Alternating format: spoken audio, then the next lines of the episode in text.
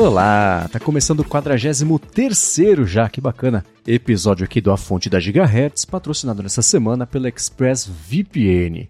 Quem tá falando aqui é o Marcos Mendes, e assim como toda semana o Felipe Espósito está por aqui, mas não assim como toda semana, ele está num fuso horário bem diferente, né, Felipe? Tudo bem? Tudo bem, Marcos. Pois é, eu comentei no episódio passado que eu estarei em uma localização secreta e eu tô aqui em São Francisco, na Califórnia, do ladinho do Vale do Silício. E acho que dá para falar que esse a fonte é direto da fonte, né? ah. Mais a fonte do que isso, só se fosse gravando lá no Apple Park, né? Com certeza, Apple Park, inclusive, que eu visitei, assim como a sede de outras empresas por aqui. Então, vamos começar já falando sobre isso, porque eu fiquei interessadíssimo e curiosíssimo para saber sobre esse rolê que você deu por lá. Como é que você foi tanto no Apple Park quanto no Infinite Loop, né? Você fez o pacote completo de, de viagens. E aí? Exato, eu fui primeiro no Apple Park, depois eu fui lá no campus antigo, no Infinite Loop. E o Apple Park é muito. É, ele tem uma magnitude gigantesca que a gente só tem noção do tamanho dele realmente quando você tá lá. A gente vê nas keynotes, nos vídeos, aquele negócio, aquele círculo gigante. Mas quando você tá lá na frente dele, você percebe que é um negócio gigantesco. E o mais legal para mim foi que eu tava. Eu fiz uma escala no México, então eu peguei um voo do México pra São Francisco. E na descida uhum. pro, pro aeroporto de São Francisco, o avião passou bem por cima do Apple Park. Eu tava olhando na janela Aí do nada eu vi aquele prédio, aquele círculo iluminado. Eu falei, epa! Aí eu olhei no mapa para ver onde eu tava, que eu tava com internet no avião, e eu tava passando por cima do Apple Park. Então, chegando aqui, você já vê aquele monumento te dando as boas-vindas à, à Califórnia. Isso foi muito legal. E aí, claro, depois eu fui lá pessoalmente. E assim, para você, para quem tá visitando o Apple Park, a parte chata é que você não pode entrar no prédio porque lá é realmente só para funcionário. Para você entrar no, na grande nave espacial, você tem que ter é, acesso especial, ser um convidado. E se você só chegar lá, você não consegue entrar dentro do prédio. Mas ainda assim dá para fazer algumas coisas lá, porque não só. Quando a gente fala de Apple Park, a gente pensa no círculo, na, na, na nave espacial. Só que tem vários prédios em volta do Apple Park que são escritórios da Apple, não é só a nave uhum. espacial. Então toda aquela área é Apple Park, você pode andar por ali. Tem, por exemplo, o, o prédio que eles chamam de Tantal 9, que o próprio Mark Gurman falou dele esses tempos, que é o prédio onde eles testam protótipos. Ele é do lado de fora do Apple Park. Você consegue passar na frente dele, assim, quando você tá chegando lá na região. Aí eu já fiquei olhando e falei assim, caramba, o que será que eles estão testando ali, hein? E mais um pouco pra frente, você tem o Visitor Center, que é basicamente uma Apple Store gigantesca, que tem um café dentro, você pode sentar lá, pode tomar um café, tem bastante gente. Tem aquela área de demonstração em realidade aumentada, que tem uma, uma maquete gigantesca do Apple Park, eles te dão um iPad, e aí você consegue ver o parque, as estruturas, você pode. É, tem ali. Enfim, você pode ver por dentro, ver como é que funciona a resfriação do prédio, porque ele não tem ar-condicionado para é, ser né, amigável ao meio ambiente. Enfim, tem um, umas coisas bem legais ali. Inclusive, esse aplicativo de realidade aumentada da Apple, a parte irônica dele é que ele é feito com a Real Engine da Epic Games, olha só.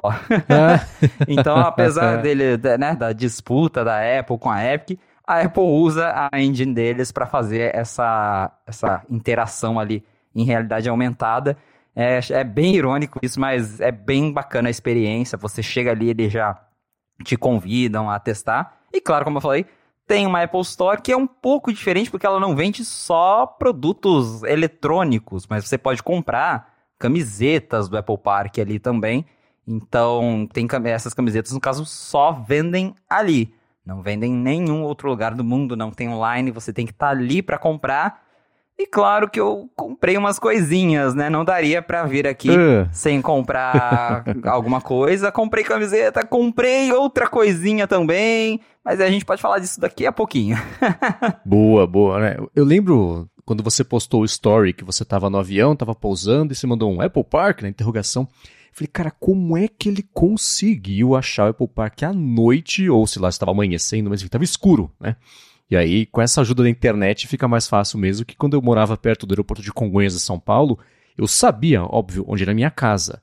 Eu não conseguia achar meu prédio, eu estava do lado certo, eu conseguia ver a região, mas não conseguia achar o prédio. Eu falei, cara, tudo bem que assim, o Apple Park é uma coisa, um prédio no meio de um, né, agulha num palheiro, na Vila Olímpia ainda, que era onde eu morava, era outra, bem diferente.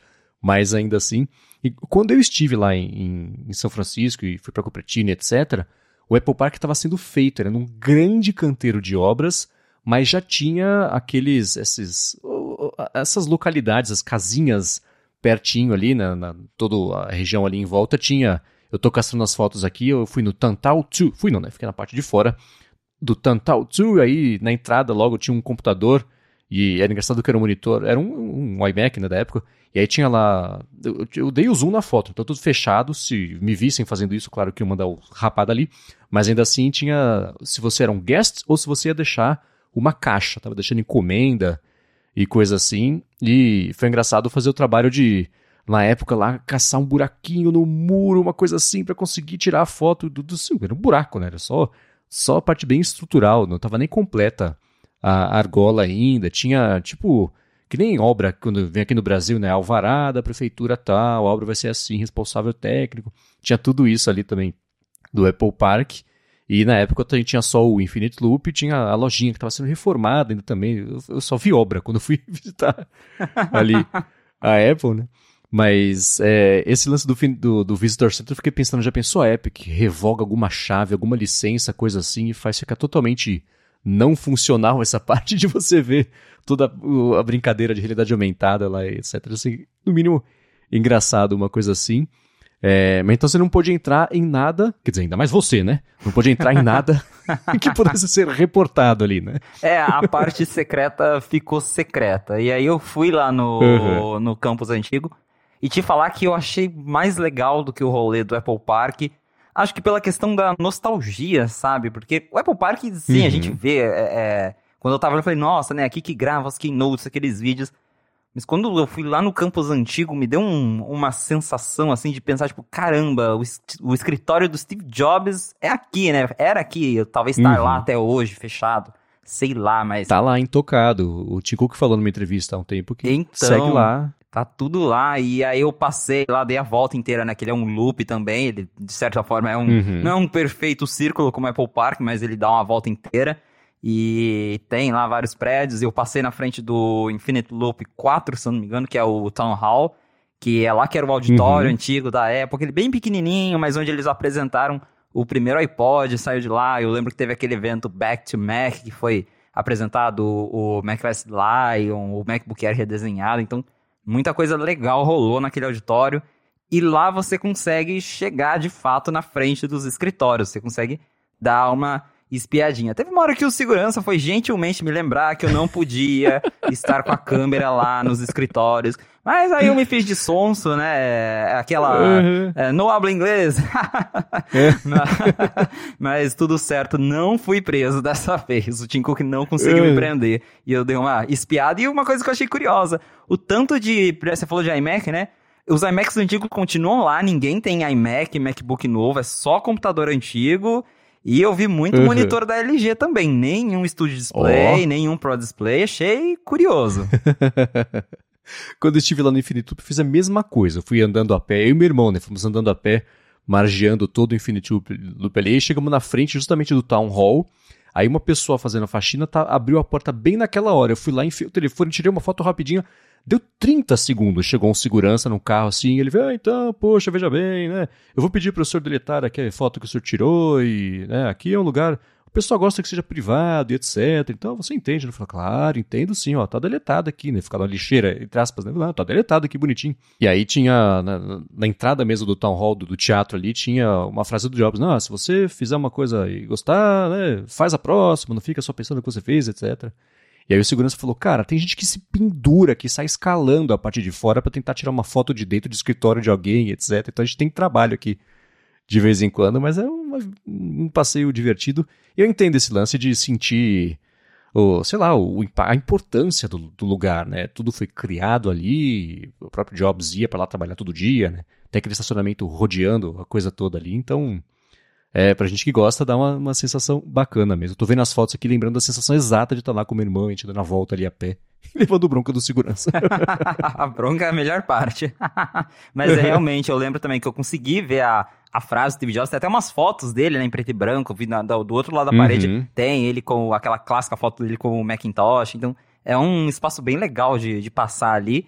Mas, assim, foi um passeio muito bacana e também, de certa forma, relacionado com isso, mas daí não é diretamente da Apple, andando por São Francisco, eu passei na frente do Moscone e do Yerba Buena Center, que são lugares uhum. que, para quem acompanha a Apple há mais de 10 anos, sabe que muita coisa importante aconteceu nesses lugares. E eu passei ali por engano, assim, pretendia passar lá, só que tava andando sem rumo, falei, vou sair andando.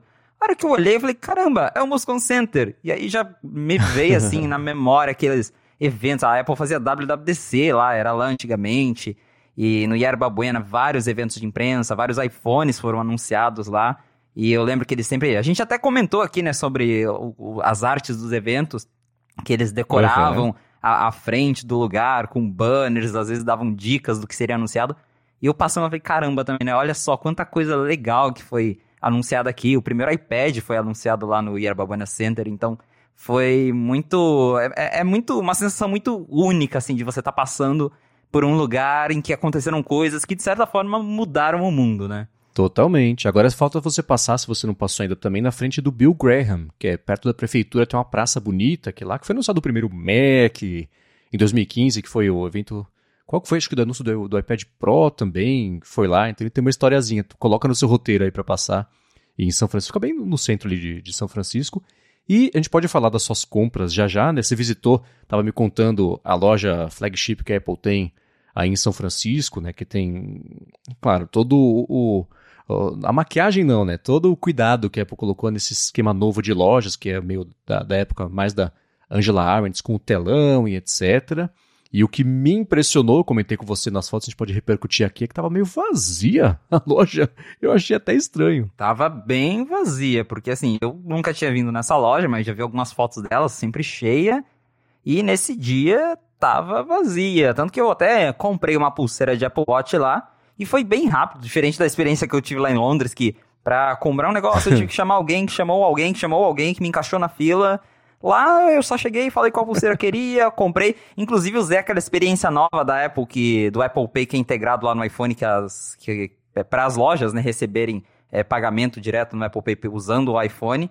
E o cara só, uhum. só encostei lá meu iPhone no outro iPhone, paguei e foi isso. Ah, foi super rapidinho, mas a loja é muito bonita. Eu acho muito legal que o lado de fora dela tem o logo espelhado, como se fosse o logo dos MacBooks mesmo. Não é aquele logo brilhante, é um logo espelhado numa uhum. parede. Parece um, parece um MacBook cinza espacial, assim, quando você olha de lado.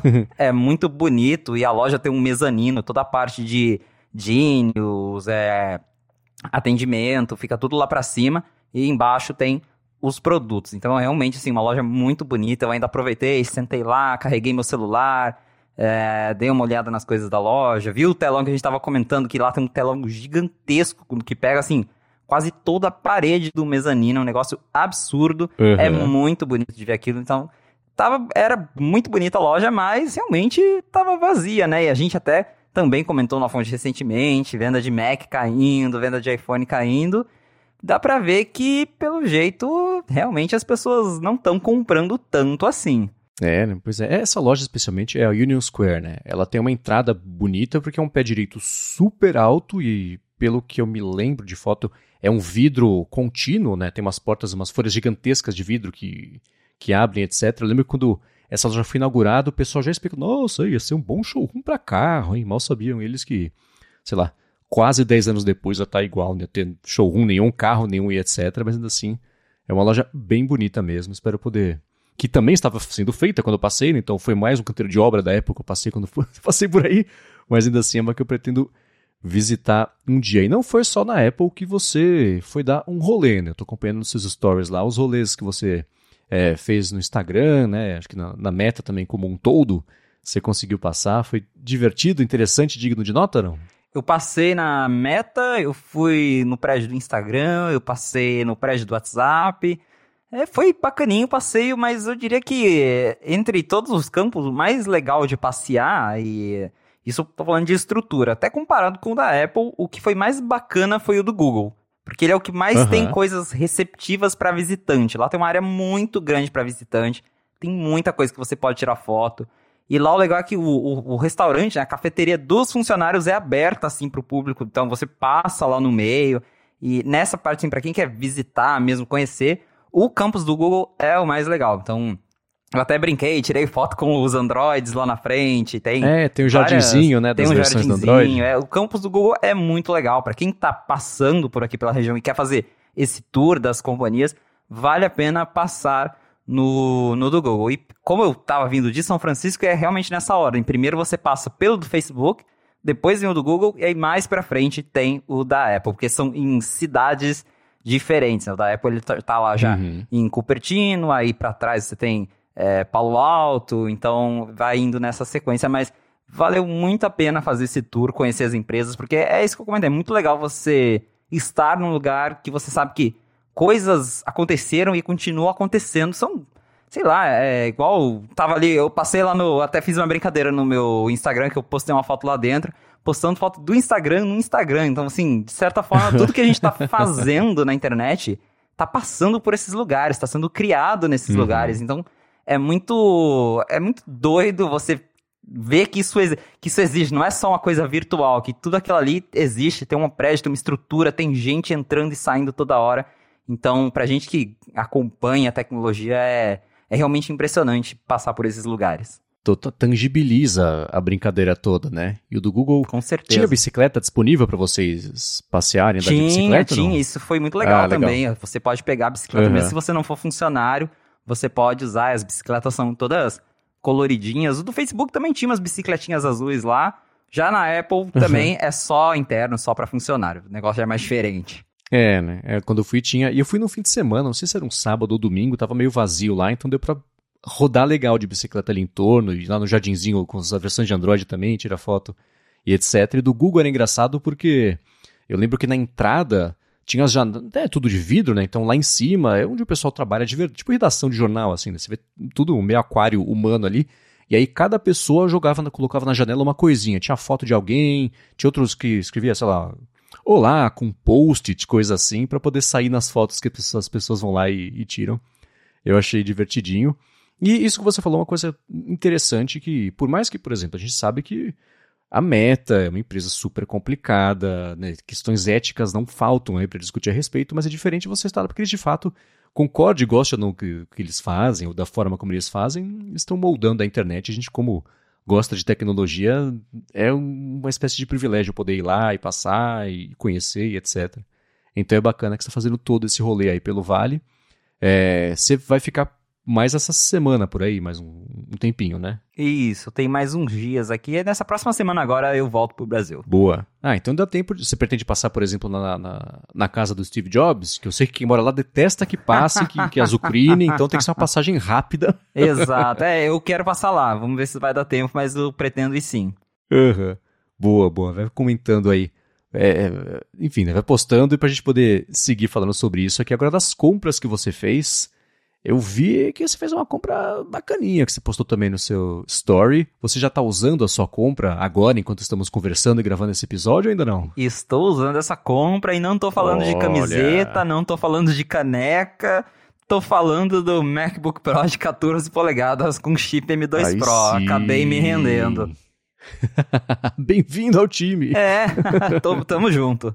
Boa, boa. Não vai ter iPad nessa viagem, não? Ah, não, né? iPad já, já tá bom, já tô com um mais novo, então não precisa de outro. Tá. Pô, mas que legal. E aí, tem umas primeiras impressões pra passar. Você tá vindo de um. Qual que é o MacBook Air M1. Principal? Tá.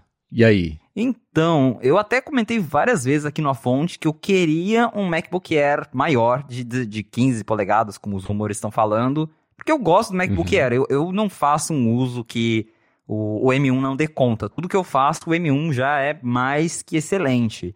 Só que duas coisas. Primeiro, meu armazenamento estava cheio, porque o meu é de 256 GB.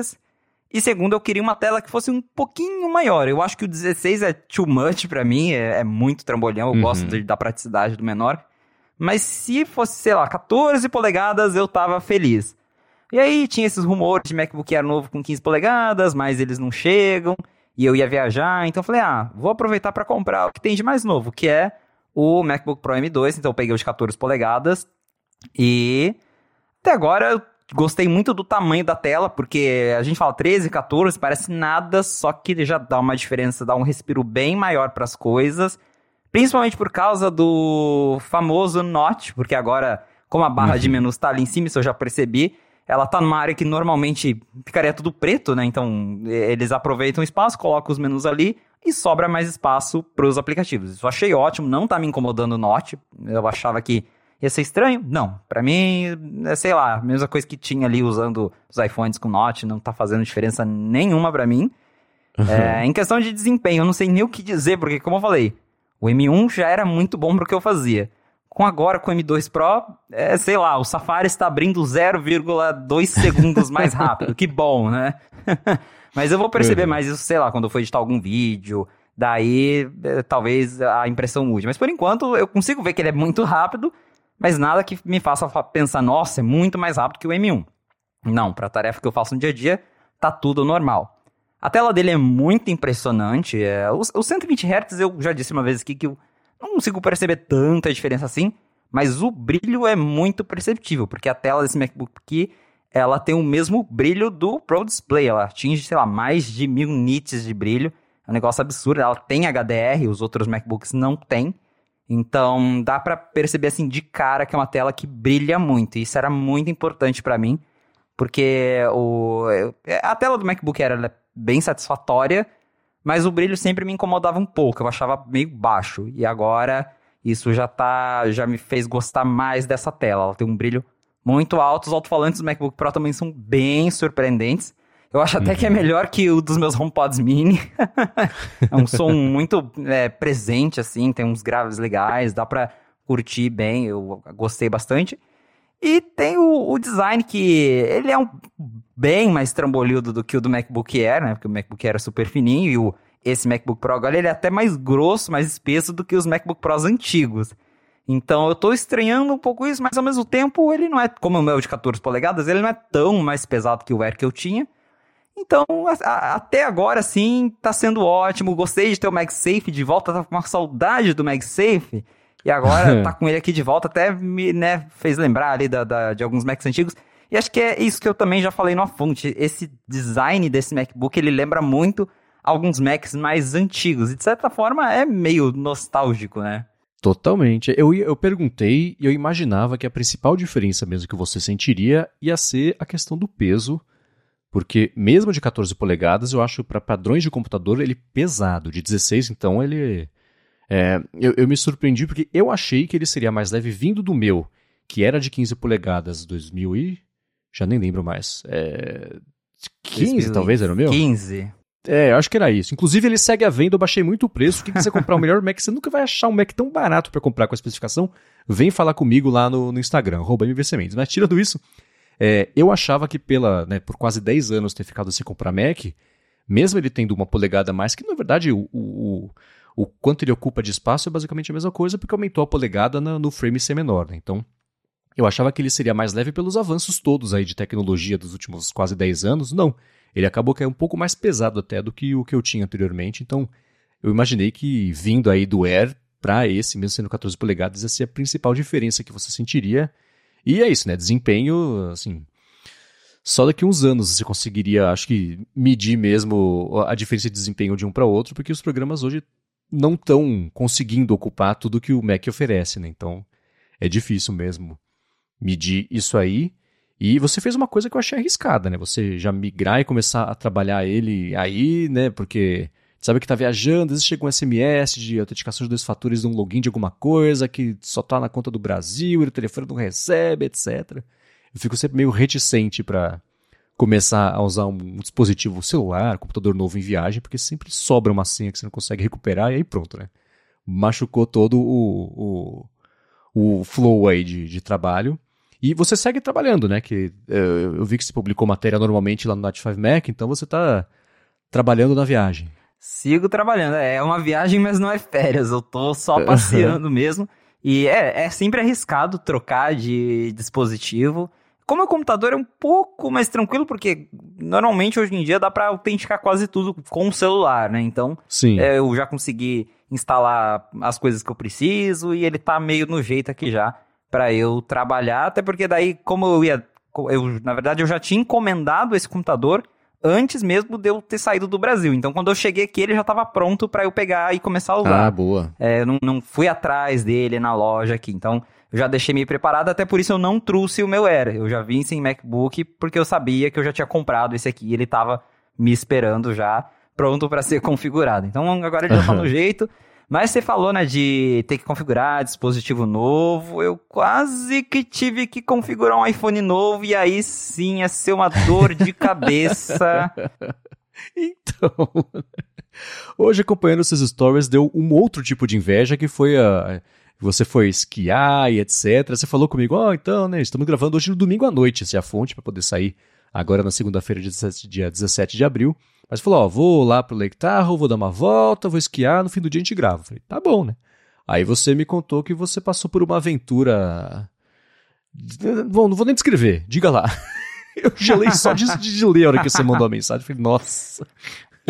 Então, eu fui lá para Lake Tahoe, muito bonito para quem vier para Califórnia, um rolê assim que vale a pena fazer. Eu adorei conhecer lá. E aí eu fui esquiar. É a primeira vez que eu fui esquiar na minha vida, eu nunca tinha esquiado. E eu tava aqui, eu falei, ah, vamos, vamos lá, né? Vamos ver como é que é. Levei muito tombo, tal, já tava esperando. Mas uhum. aí, tombo aqui, tombo ali, a hora que eu coloco a mão no meu bolso, cadê o meu iPhone? o iPhone tinha sumido. E aí eu, a primeira reação foi pegar o Apple Watch para usar o, o, ping.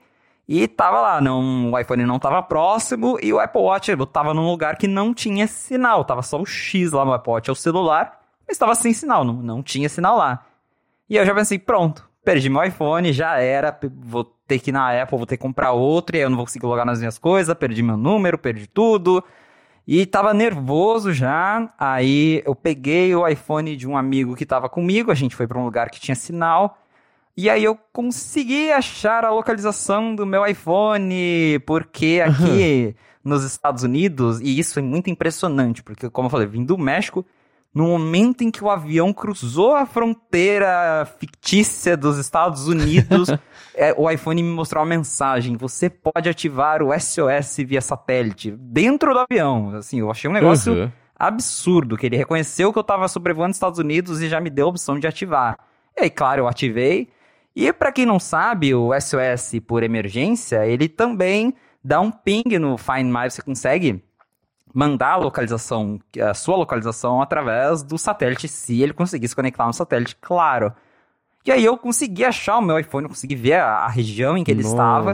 Quando eu cheguei lá perto, o Apple Watch reconheceu o iPhone, eu comecei a dar o, fazer o barulhinho e eu encontrei o meu iPhone. Então, assim, teve um final feliz depois de uh, ter um susto daqueles, eu já tava nervoso uhum. pra caramba. Mas é a primeira vez que eu venho pra cá, a primeira vez que eu ativo o satélite, tudo, e por fim das contas, me ajudou a achar o meu iPhone. Então, teve um final feliz. É, meu iPhone tá meio arranhado, talvez eu troque ele no Puts. Apple Care Plus.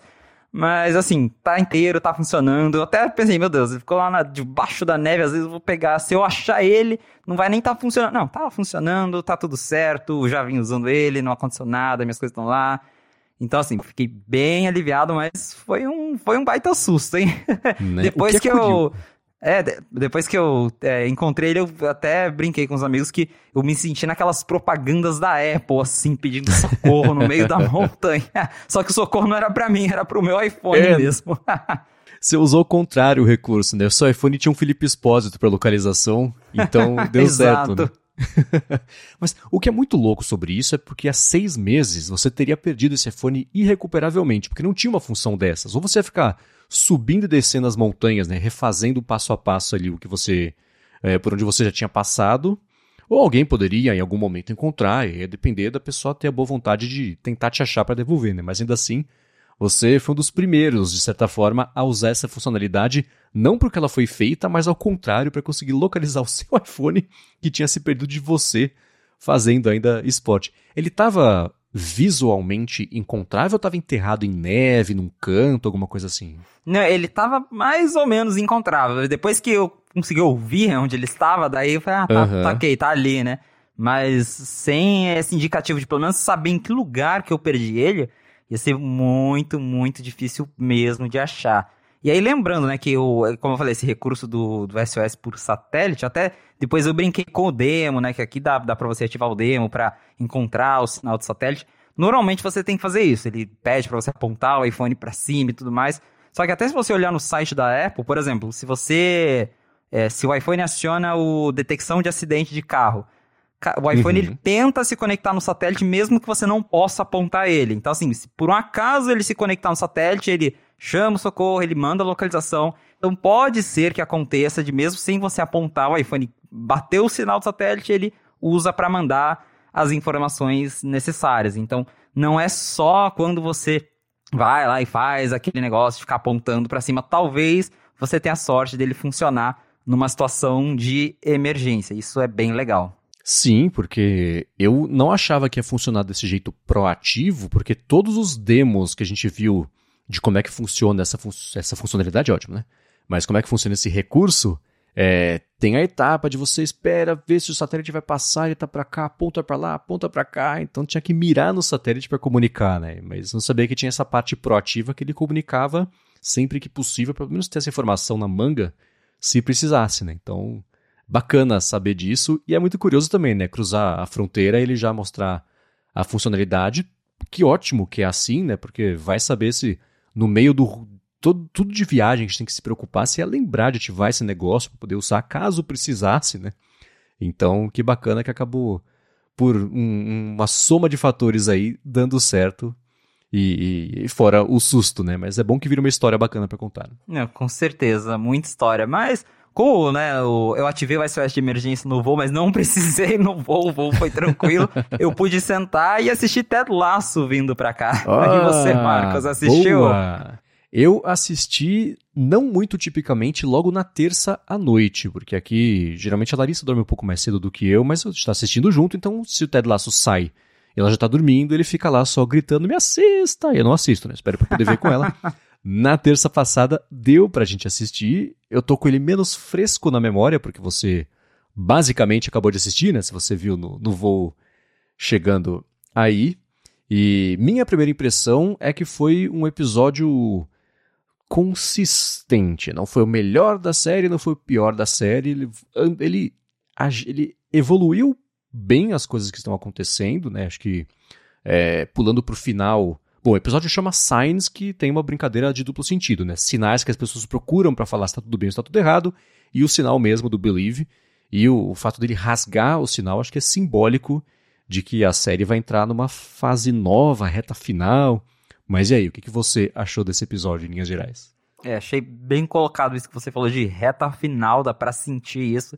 Principalmente né, quando ele rasga o cartaz, é bem chocante. E a mensagem do episódio é bem interessante. Realmente ele não é assim dos melhores, mas tem alguns momentos bem, bem curiosos ali. É, achei bem legal a parte do, do Trent Green, quando ele resolve dar um pitaco ali com o time. Uhum. Aquele momento foi super bacana.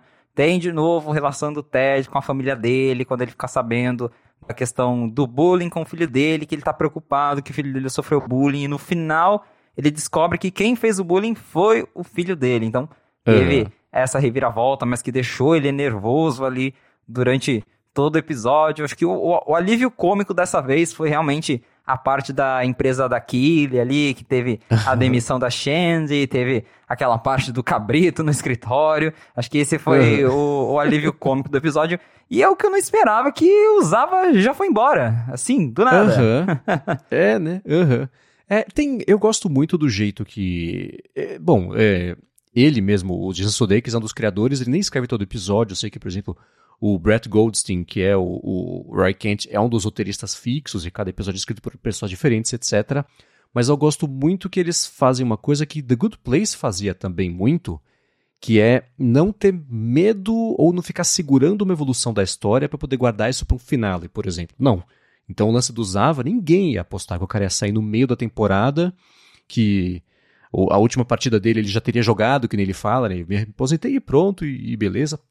Isso acontece algumas vezes aí ao longo do, da série, e aconteceu dessa vez com esse lance é, do Zava. Eu, eu tenho, cada episódio eu tento amarrar o que, um conceito que possa. É que nem episódio da Malhação, né? Uma pessoa começa a fumar, todo mundo começa a fumar. Na semana seguinte, alguém, sei lá, dá um beijo, todo mundo dá um beijo. Então, todo episódio, se você for olhar, diferentes personagens com cada um do seu contexto passam pela mesma coisa, né? Eu falei sobre, por exemplo, quebra de expectativa, né, etc. Então, para mim, esse episódio foi sobre a formação de novos laços. Então, você tem, por exemplo, o próprio Trent Cream se envolvendo um pouquinho ali, criando um laço extra para dar o pitaco sobre a, a, estratégia, né, pro, pro como é que eles podem fazer, etc. Você tem, bom, o Aquile com a Jack, né, que se envolveram, foi um laço é, romântico. Não gostei que precisou envolver álcool para elas poderem se pegar, no fim das contas, né? É, mas ainda assim, é, eu achei interessante. É, o próprio lance do, do Nathan, né, o, o, date dele dá errado lá com a Anastácia, e aí a hostess né, fica meio com pena dele, então resolve se abrir um pouquinho e sabe que ele era bem afim dela, então eles criam ali um, um, laço inicial de amizade, que o, você vê que o Nathan até baixa a guarda, o cara volta a dar risada, fica mais à vontade, não sendo malvado, né, forçado que ele tenta fazer. E, enfim, então para mim o, esse lance de novos laços, próprio, a própria conversa também da Rebecca com os Leslie, que ele sugere, a gente pode falar sobre isso já já. Ah, pô, se ele perder de novo, acho que a gente pode talvez pensar hipoteticamente, se mandar ele embora, né? E aí ela fala, não vou falar sobre isso, mas eles falam sobre uma outra coisa, sobre coisa pessoal, né? Que eles nunca tinham feito isso, né? Tá uma troca pessoal ali e falar sobre vidente, uma coisa que é não só pessoal, mas é uma coisa que a gente já conversa porque a gente tem uma certa confiança de que talvez não julgue a gente, tire sarro, né? Então achei bacana essa dimensão nova pro Leslie, principalmente, que sempre foi o alívio cômico mesmo, né? Então, de, de alívio cômico, para mim, a cena mais engraçada, uma de, é uma das cenas mais engraçadas da série para mim. É a hora que a Rebecca entra no comecinho do, do episódio e fala: A gente vai ganhar alguma partida, pelo amor de Deus, né? E aí o coach, ele só. ele olha para baixo, ele abaixa o boné, né? Quem nunca esteve numa situação dessa, né? Você vê que alguém leva mão bronca, você só olha pro chão, finge que não tá ali, finge que não tá escutando a reação dele. Eu achei muito engraçado. Ele baixar o boné e fingir Foi que mesmo. não existia. É, foi muito engraçado mesmo é, essa parte aí. É, realmente, tem. Sempre, apesar dos episódios eles estarem com um tom mais. um pouco mais sério, né? pelo menos lidando com temas um pouco mais sérios, como, por exemplo, toda a questão de saúde mental, ainda uhum. assim, é Ted Lasso não deixa de ser Ted Lasso e tem traz esses alívios cômicos pra gente refletir, mas também se divertir. Sim, sim, sem dúvida, né? E deu para perceber, eu, é, eu, eu, vi, eu gostei muito da cena final do, do discurso que ele faz. Eu achei, assim, é, muito bem escrito, muito bem atuado, é emocionante, eu achei bem bacana. E aí dá pra ver que ele tá tendo aquele comecinho de ataque, e aí, a hora que o filho dele liga para ele, interrompe esse ataque. E ele conversa com o filho, etc. Até conversa que passou o episódio inteiro esperando para ter. E aí ele vê que o time tá meio, né, todo mundo meio inseguro porque o Zava foi embora, etc. Você vê que ele começa a ter o ataque de novo, pensa no filho, isso vai reduzindo o ataque e vai dando para ele a inspiração para fazer o discurso super bacana que ele fez no final, que Believe está aqui dentro e não é só um papel, etc. E é uma cena. A, a entrega que ele fez dessa cena foi muito boa, né? Achei bem poderosa ali a atuação dele.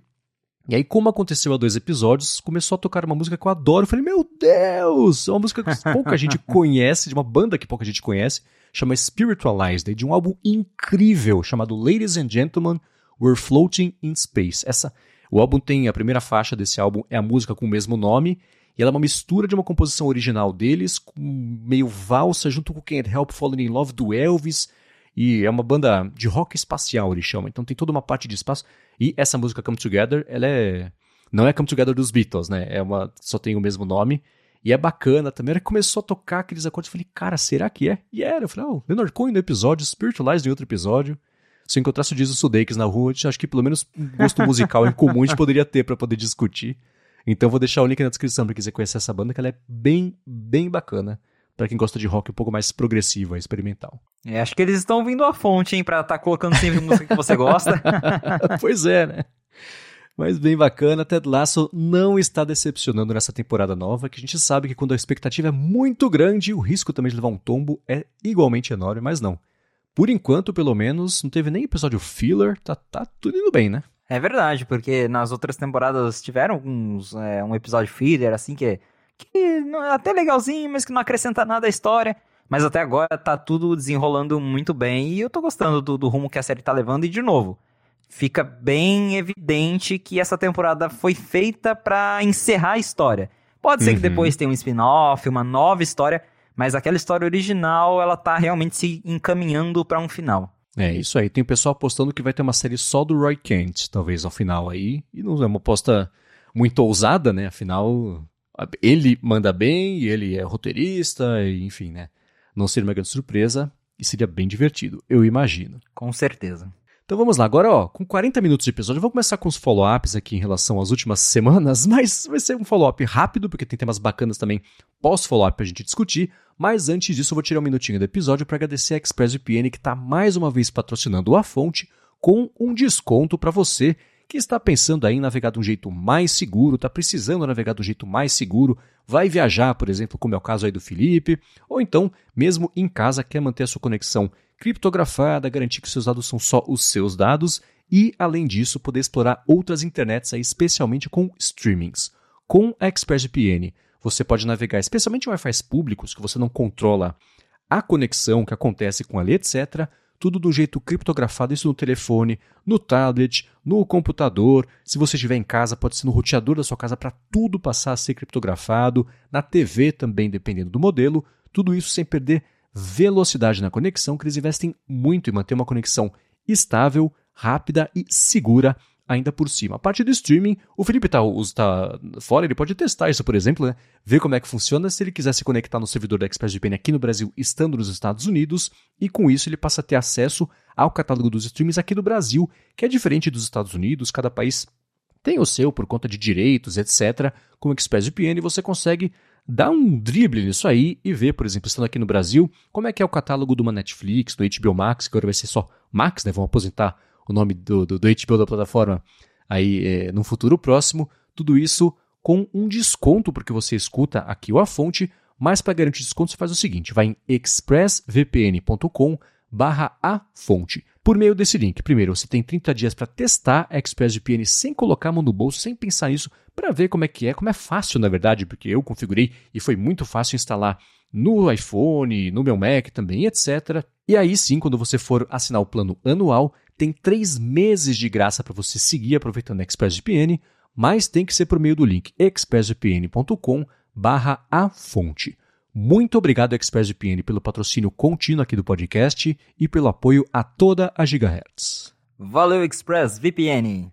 Vamos lá, a gente tem um follow-up. Assim, semana passada, é, é, raro eu reagir, eu externar uma reação quando eu leio alguma coisa, né? Mas quando eu li a notícia de que talvez os botões do iPhone não mudem, eu, eu fiz um facepalm literal assim, falei, não é possível, eu não acredito que a gente passou os últimos seis meses falando sobre botões que não são móveis e botões táteis e botões sei que lá. E parece que no fim das contas não é nada disso. Pois é, um balde de água fria em todo mundo, inclusive da gente, que eu uhum. ouvi de fontes que a Apple estava fazendo esses botões na né? 5 Mac reportou, Bloomberg reportou, vários analistas reportaram. E aí, nesse último fim de semana, o Jeff Poole disse que ouviu de fontes da cadeia de fornecimentos da Apple que ela voltou atrás e que não vai ter botão novo não, que vai ser vão ser os botões antigos de sempre. E aí logo depois que o Jeff Poole falou isso, o Mintico apareceu e falou: "É verdade, não vai ter mais botão novo. A Apple tá voltando atrás e é isso". Então, tudo nos dá a acreditar que, é, segundo aí o próprio Mintico falou, ele lembrou que, é, apesar da gente estar em abril, o iPhone ele ainda está naquela etapa de validação de testes de engenharia, que ainda é uma etapa em que o design não está 100% pronto e que dá tempo da Apple mexer em coisas antes dele entrar no processo de produção mesmo, para ser lançado lá em setembro. Então, parece que talvez ali por questão de fornecimento mesmo, até o Mintico disse que é, esse para fazer esses botões novos que são virtuais funcionarem, a Apple teria que colocar mais dois novos motores de feedback tátil, além do motor que já existe atualmente. e que pelo jeito talvez a fornecedora não ia dar conta, não ia ter peça suficiente, eu, talvez ia ser muito caro, sei lá, mas deu problema ali no fornecimento dessas peças e a Apple achou melhor voltar para o design original dos botões mesmo para garantir que o iPhone 15 vai sair a tempo, que vai ter unidade suficiente para ela vender no final desse ano. Então, assim, pelo que os analistas indicam, realmente a Apple vai deixar essa ideia de botões virtuais de volume para o iPhone 16 e eu fiquei um pouco triste também porque eu já estava começando a gostar dessa ideia, empolgado, parecia que ia ser assim, uma das grandes novidades e agora não, parece que é, a gente vai ter botões normais de volume mesmo por mais um ano. É, eu acho estranho a ideia de que a Apple está tendo agora que voltar atrás nisso, porque isso envolve. Não é só assim, ah, o botão não mexia, vai ter que mexer agora. Né?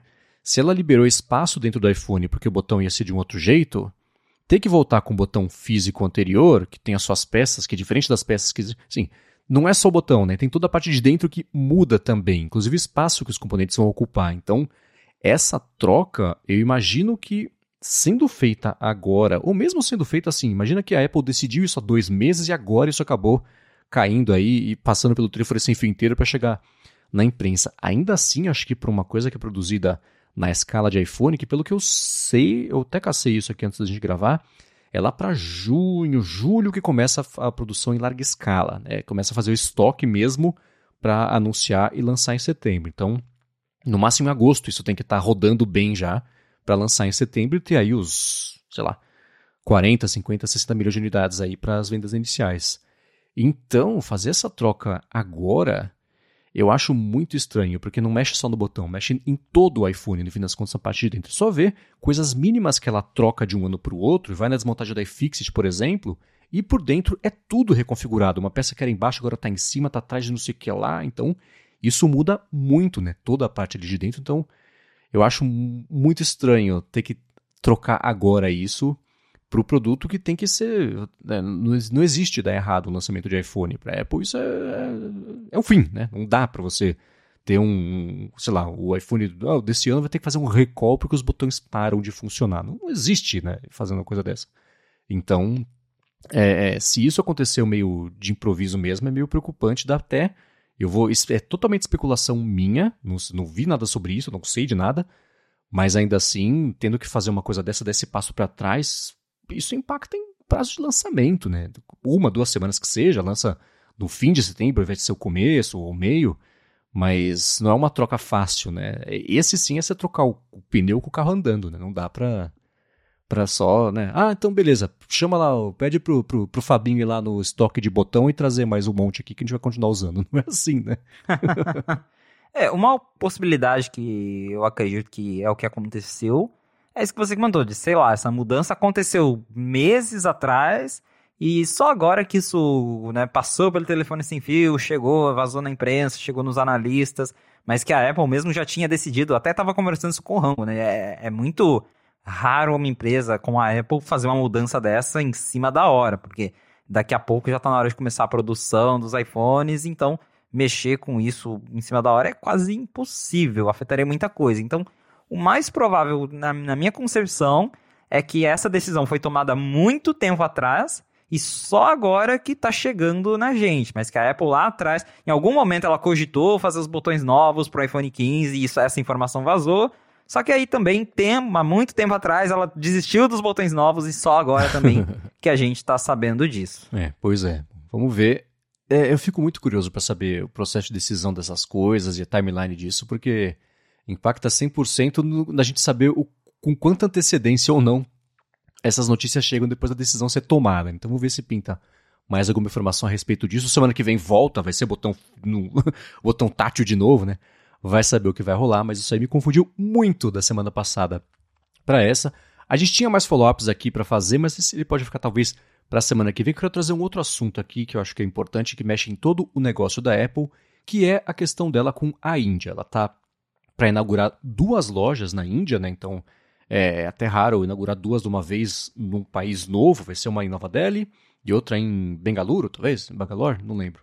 É, vai ter uma, uma vai ser uma nova Apple Store em Mumbai e Mumbai. outra em Nova Delhi. Isso, exatamente. E isso vem junto, né? A Apple está aumentando bastante a dependência dela.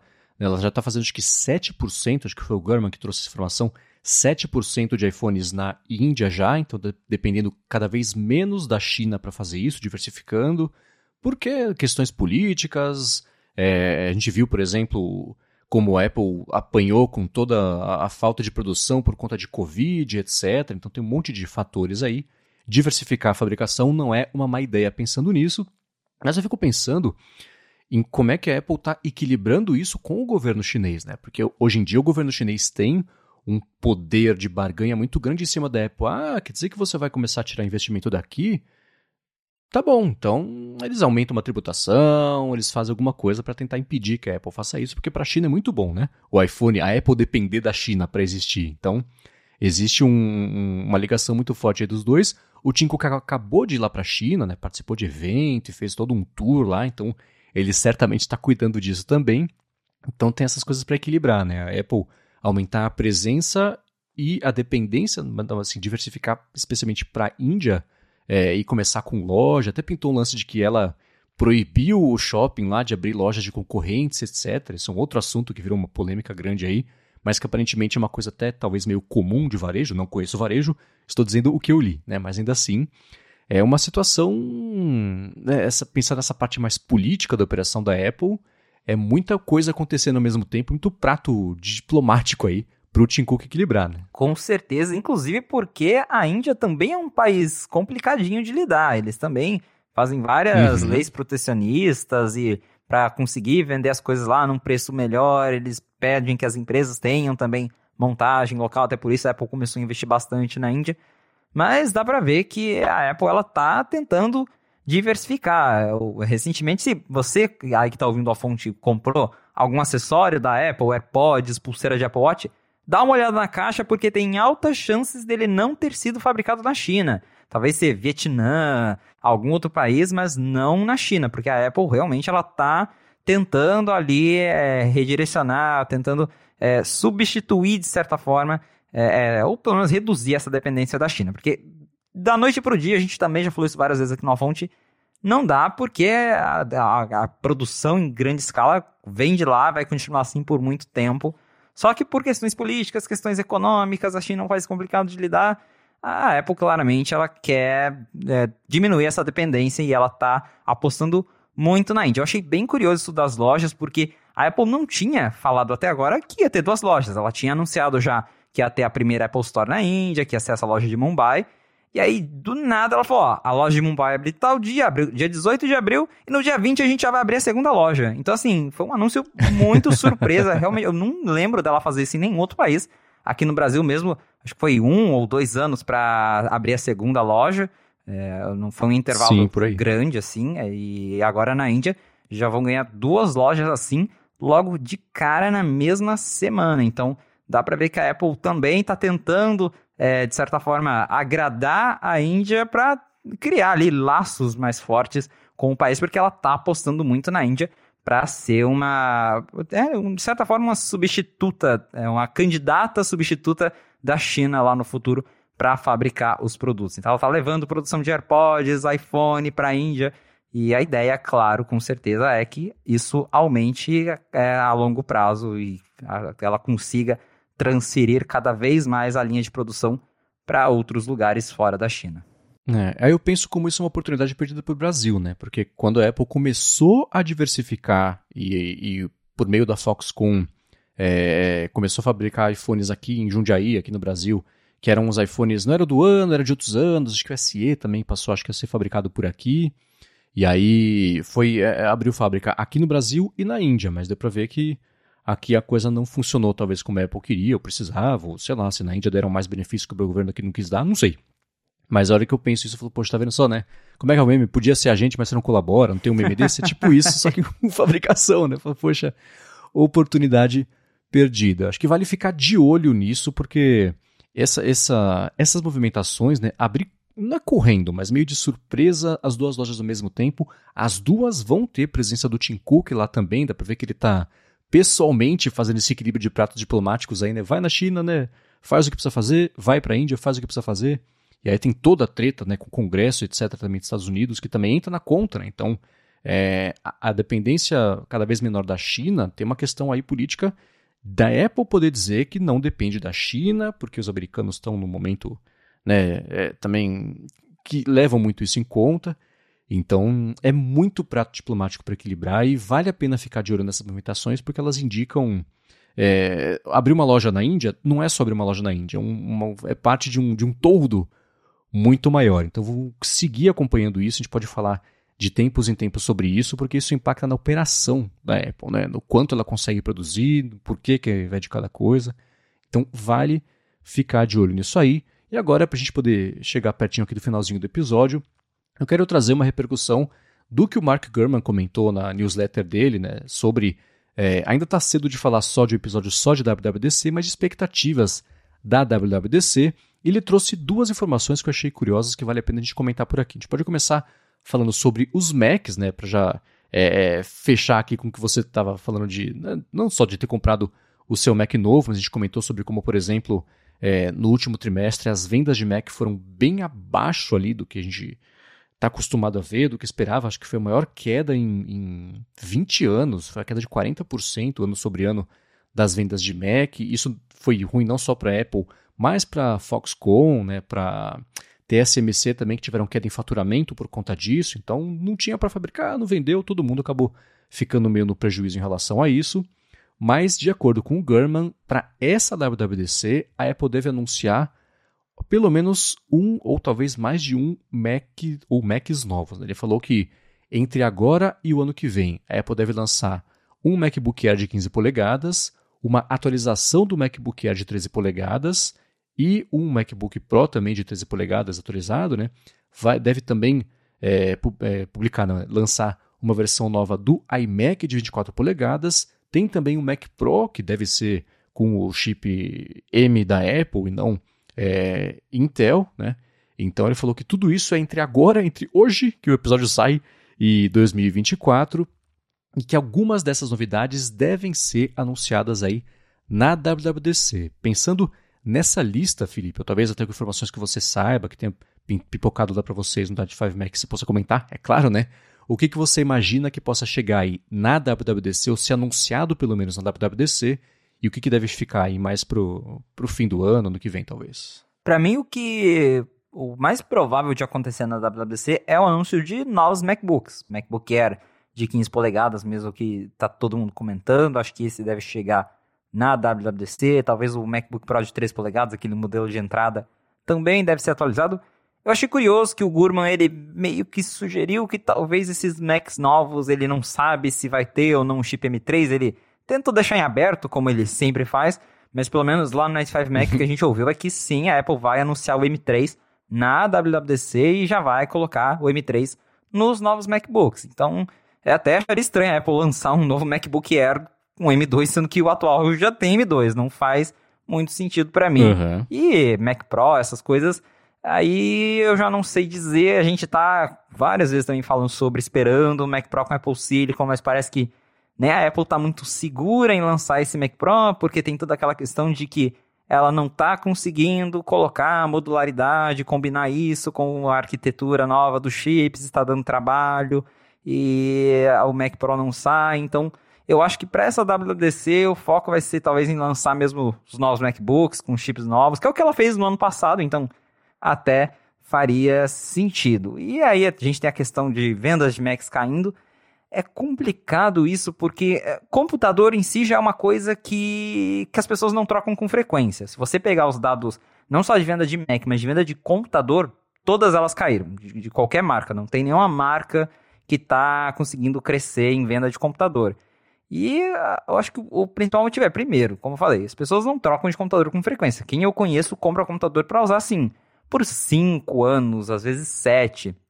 Eu vejo gente que só troca de computador quando o teclado tá assim esfarelando, as teclas caindo. Aí a pessoa fala, tá, acho que agora eu tenho que trocar de computador, né?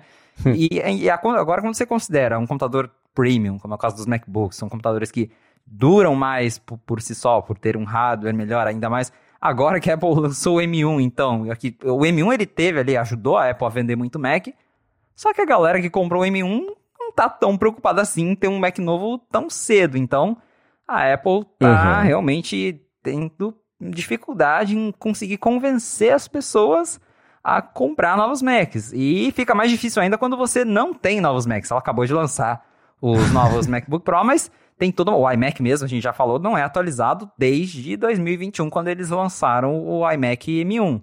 Então, você junta um mercado que já não costuma comprar computador novo com a Apple não lançando novos computadores, aí fica difícil mesmo é, conseguir impulsionar essas vendas, mas provavelmente, acho que MacBooks novos a gente vai ver na WWDC. É, né? Eu, tanto o M1 quanto o M2, eles foram apresentados com o anúncio de um MacBook Air novo, não foi? Exato. O, primeiro Mac que a Apple mostrou com o M1 foi o Air, e depois o, com o M2 uhum. a mesma coisa, foi o MacBook Air. É, então. Então já dá para imaginar, né, que dá para seguir essa tendência e projetar que o, o M3 deve ser mesmo apresentado aí com o Air. Eu chutaria, né, bola de cristal improvisada aqui, mas eu chutaria que o Mac Pro, a WWDC, é o palco perfeito para anunciar o Mac Pro, nem que seja assim, a venda de 25. Não, mas falar o que, que é, né, algo entre, por exemplo, o anúncio do Mac Pro lixeirinha, né, que foi não, é só um preview aqui, bem rápido de como é que é, mostra um dois ângulos mal feitos, mal feitos, né, misteriosos ali, precisam saber como é que vai ser e beleza. E o outro espectro seria isso, né? anunciado agora e lançado agora. Então acho que é o, o palco perfeito para anunciar o MacBook Air, especialmente levando em conta toda a parte de desenvolvimento de coisas imersivas, etc., que é o assunto que a gente vai trazer aqui a seguir, mas só para é, é, arrematar esse assunto, coisas tipo o iMac, eu não imagino que faça nem sentido anunciar na WWDC, porque ele não é voltado nem para o pessoal de desenvolvimento, nem, nem, o iMac, na verdade, eu não sei para que ele é voltado. Você pode até me ajudar aqui a entender. Para mim, ele é voltado à recepção de consultório médico, não sei. Nem para os escritórios Mas da Apple assim... ele é assim- voltado, né? Pelo que eu vi. exatamente, exatamente, né? Então, é meio para ninguém esse computador, então eu não imagino que ele seja, que a Apple vá gastar tempo de WWDC para mostrar essa linha nova. Então ele deve ficar aí mais para frente, talvez ano que vem mesmo. É, eu não sei a parte de monitores, né? Pintou esse rumor de que a Apple desistiu de fazer o monitor novo. Monitor, eu perdi o fio da meada dos monitores da Apple. Parece que ia ter um que não vai mais ter. É o Studio Display menor, era isso? Na real, o que estavam falando é que a Apple ia atualizar o Studio Display com tela mini LED e ProMotion. Então ela ia colocar lá os 120 Hz e ia colocar o mini LED que é essa, é basicamente ela pegar a tecnologia do, do MacBook Pro e colocar no Studio Display, porque para quem não sabe, ele tem um tá. LCD normal e ele é só 60 Hz. E aí o pessoal fica, pô, mas Apple, monitor, 1.500 dólares, né, tem uma tela que é a mesma do iMac Retina lá de 2015. E aí? Aí tinha esse rumor que a Apple tava fazendo esse, iMac, esse Studio Display novo e agora já tem analista falando que, por enquanto, ela desistiu da ideia. Tá, então beleza. Então só desistiu, nem vamos comentar sobre isso aqui. Eu só queria ter certeza de que era isso mesmo, né? Se não disseram que nem o botão, que talvez semana que vem a gente fale sobre exato o oposto, né? De qualquer forma, agora é, trazendo para essa parte. É, antes de falar do headset, eu quero trazer só um ponto que o Mark Gurman trouxe na newsletter dele, que é sobre iOS, macOS e WatchOS. Basicamente, de acordo com ele, iOS e iPadOS. Assim, ele falou que o iPadOS vai trazer uma preparação para telas OLED do iPad Pro novo. Legal. É, e que o iOS também, só aquele que ele comentou que ah, são funcionalidades que as pessoas querem e uma coisa também que eles vão fazer aqui é começar a preparar o terreno para a abertura de novas de App Stores paralelas, sideloading, que pode ser obrigado aí pela União Europeia. E um anúncio desse acho que tomaria muitos holofotes ali, muito tempo para explicar também na WWDC, a não ser que a Apple faça aquela que ela faz de vez em quando, que é a gente vai falar o mínimo necessário para você saber que a gente vai fazer o mínimo necessário para ser o mais doloroso possível de fazer isso para ninguém querer usar. Vai, vai então, ser, um, ser, vai ser um quadradinho bem pequenininho lá no slide. É, né? Um side loading, qualquer coisa assim, né? Sei lá, third party app stores e pronto, né? Vocês fussem aí depois para é, descobrir o que que é. Então, é, ele falou sobre isso. Ele, ele de, de WatchOS que eu achei bacana, que eu tô bem curioso, né? É, tem pintado nas últimas lá, duas semanas, dez dias, informações sobre como essa versão nova do WatchOS vai ser significativamente hum, diferente, melhor ou pior, não sei, mas diferente em relação ao que tem hoje. Vai ser a primeira. Eu tô imaginando que vai ser uma coisa tipo iOS 7 versus iOS 6, né, que abandonou completamente como é que era para trazer algo muito novo. Então, eu tô achando, acho que torcendo, na verdade, também, para ser isso. E ele comentou que essa vai ser a grande história do Apple Watch nesse ano, porque de hardware mesmo não devem pintar novidades muito grandes. Então, você está tão curioso quanto eu sobre o que significa ser um WatchOS tão reformulado assim, né, para uma tela tão pequena? Como é que você faz uma coisa tão diferente e que siga útil, né? Com certeza. Acho que volta no que eu comentei em outro episódio do A Fonte, que é, o Apple Watch ele evoluiu. É, agora a evolução está bem devagar, a gente tem, tem visto que os últimos modelos eles Desde o Series 4 a coisa né, aumentou um meio centímetro a tela, ganhou oxímetro, mas em geral, desde o Series 4 a, a coisa estabilizou um pouco. Mas quando a gente pega lá do Apple Watch 0 até o que a gente tem hoje, muita coisa mudou no Apple Watch, só que o sistema continua ali meio que o mesmo.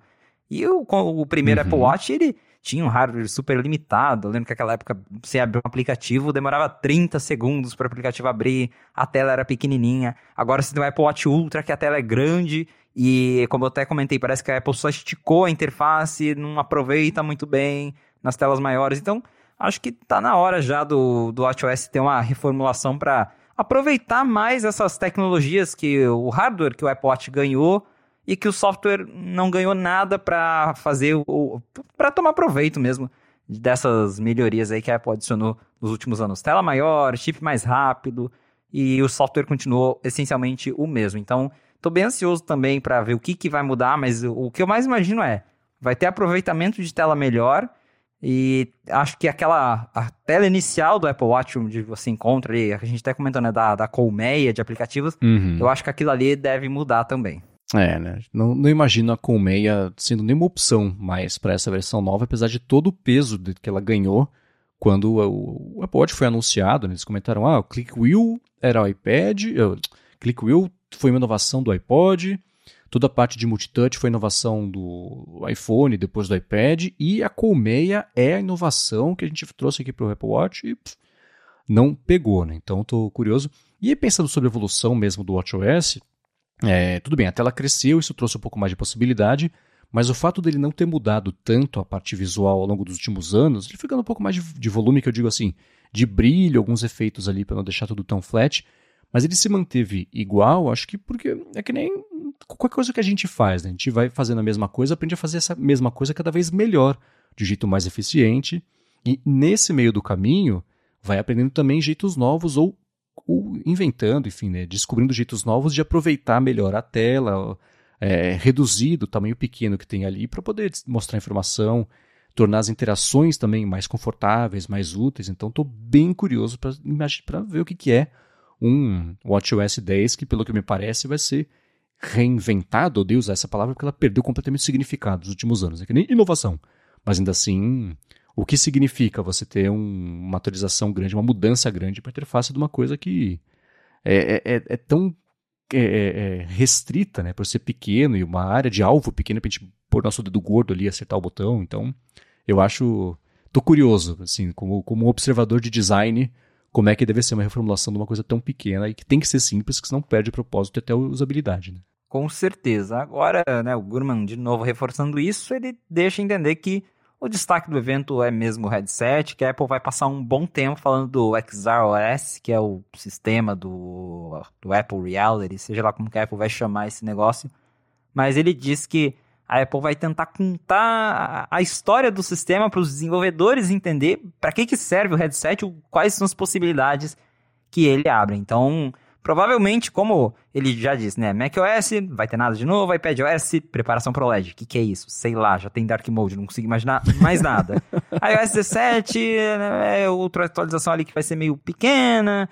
Então, pelo jeito, acho que mais da metade da Keynote vai ser sobre headset. Então, é, as expectativas estão agora em cima disso mesmo, né? Sim, sim, sim. A informação, acho que a informação chave que veio nessa newsletter dele é que ele falou assim: me disseram que o dispositivo vai ser anunciado com uma história completa. Ele falou, a clear story, né? Uma, um, um jeito muito é, é, já bem moldado para a galera de desenvolvimento sobre como é que eles vão querer usar isso aí, enfim, esse se isso for verdade, se for desse jeito, né, se a Apple for contar essa história completa de pelo menos desenvolvimento, isso vai um pouco contra os rumores que eram os mais atuais de que a própria Apple seguia ainda tentando achar jeitos, o que não é verdade. Claro, vai lançar um negócio assim.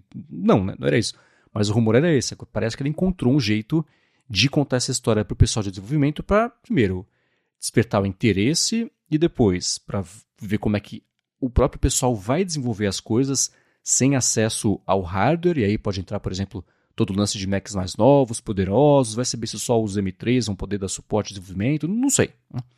Mas essa informação dele me deixa um pouco mais otimista sobre é, essa, combater, na verdade, essa ideia de que o negócio ia ser anunciado ainda meio cru, meio, meio sem sentido, sem objetivo, que era lançar só para lançar para ser o, o marco da história da Apple sob o comando do Tim Cook. Que bom que, pelo menos se essa informação for isso mesmo, não vai ser assim, vai ser um pouco mais dentro do que a gente está acostumado a ver de um lançamento lá da Apple, de esperar para lançar direito, ao invés de lançar falar rápido, first, né? Não, aí não, não, é muito o que ela costuma fazer. Né? É, eu, eu, penso muito no lançamento do Apple Watch, porque se a gente voltar lá, a, a trajetória do Apple Watch ela mudou muito, mas o evento em si ele teve uma história contada ali, porque eu lembro que Começou uhum. com o design, teve um vídeo de 10 minutos do Johnny Ive falando só sobre o design do Apple Watch. Um negócio muito. Aquele vídeo, para mim, é, é, um negócio muito único. Johnny Ive falando por 10 minutos só sobre o design. Ele nunca falou tanto da vida. Nunca falou tanto na vida. Os vídeos eram assim, 3 minutinhos, aí fez ah, 10 minutos de design de Apple Watch.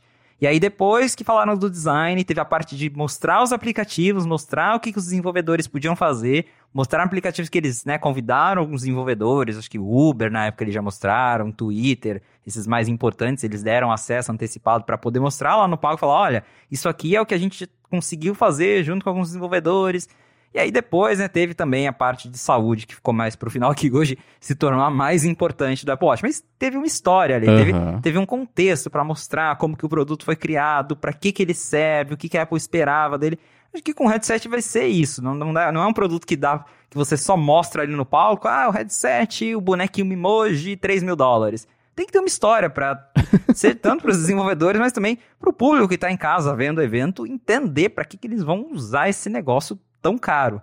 E eu espero, de novo, que a Apple tenha chamado, sei lá, pelo menos três desenvolvedores muito importantes para mostrar no palco as possibilidades, porque é isso que vai fazer esse produto funcionar, é ter aplicativos. Não adianta nada ele ser bom, ter LiDAR, ter 500 sensores e ser avançado se ele não tem aplicativos. Porque daí, para que, que você vai comprar isso, né? Para fazer FaceTime com um bonequinho? Acho que não. Uhum. Então, é, eu espero muito que essa, essa, isso que o Gurman disse de ter uma clara história e ter esse foco nos desenvolvedores, que realmente seja para a Apple mostrar que, que ela já até está fazendo isso com algum desenvolvedor, ter coisas ali para mostrar para dar um sentido nesse produto. É, né? E você falou uma coisa curiosa que eu pensei, por exemplo, no próprio primeiro iPhone, que já tinha acelerômetro e o próprio multitouch, né? Que foi uma. Não, era uma tecnologia que não é que não existia, mas ainda assim não estava disponível amplamente em bens de consumo que a pessoa podia na loja comprar, como foi o caso do iPhone, e depois, claro, no iPad também. Mas ainda assim, quando. E eu tive. Um amigo meu, ele foi para o Paraguai disputar um campeonato de esporte, e logo depois que o iPhone foi lançado, ele já trouxe. E eu, eu nem me ligava tanto em tecnologia nessa época, é curioso, né? E aí, é, mexendo ali, aí clicou, fez sentido. Eu falei, putz, isso aqui é incrível, né? E aí eu lembro que o, o, primeiro joguinho que eu abri lá no iPhone dele, que já tava com jailbreak, nem podia usar no Brasil se não fosse com jailbreak, etc era aquele Labyrinth, que era uma bolinha de metal num labirinto de madeira, e você ia virando iPhone para lá e para cá e tudo mais. Aquilo explodiu a minha cabeça. E eram essas coisinhas né, que no, no sistema mesmo nem, nem tinha muita coisa que tinha a ver com acelerômetro. Mas os aplicativos que demonstravam essa possibilidade, eles eram muito eu vou usar de novo, inovadores, que era uma coisa que a gente não estava acostumado a ver. Né? Você virar o telefone para lá e o negócio cair para lá e para cá. Né? Então, no máximo tinha no sistema, sei lá, o brilho de, de um botãozinho, ele reagia fake ali, se você mexer para o lado para outra tela, é, o, o, iPhone ele, ele mostrava a luz diferente e tal. Mas ainda assim, os aplicativos tirando proveito disso, primeiro, os que fizeram isso logo no começo ganharam um destaque gigantesco. Né? Eu tô aqui quase né, 20 anos depois falando sobre esse app que eu vi lá a primeira vez que eu mexi. E foi também o primeiro jogo que eu testei no iPhone, foi o Labyrinth. Então, tá vendo só? e aposto que tem até hoje, se não ele, algo parecido com isso lá na App Store. E coisas tipo Fruit Ninja, que era super rápido o tempo de resposta de você fazer o. e, e quebrando lá e partindo as frutas, etc. O que eu achava incrível desse jogo é que ele tinha multiplayer já e era em tempo real a sincronia para poder sinalizar lá o, as frutas rasgadas ou quebradas por cada um.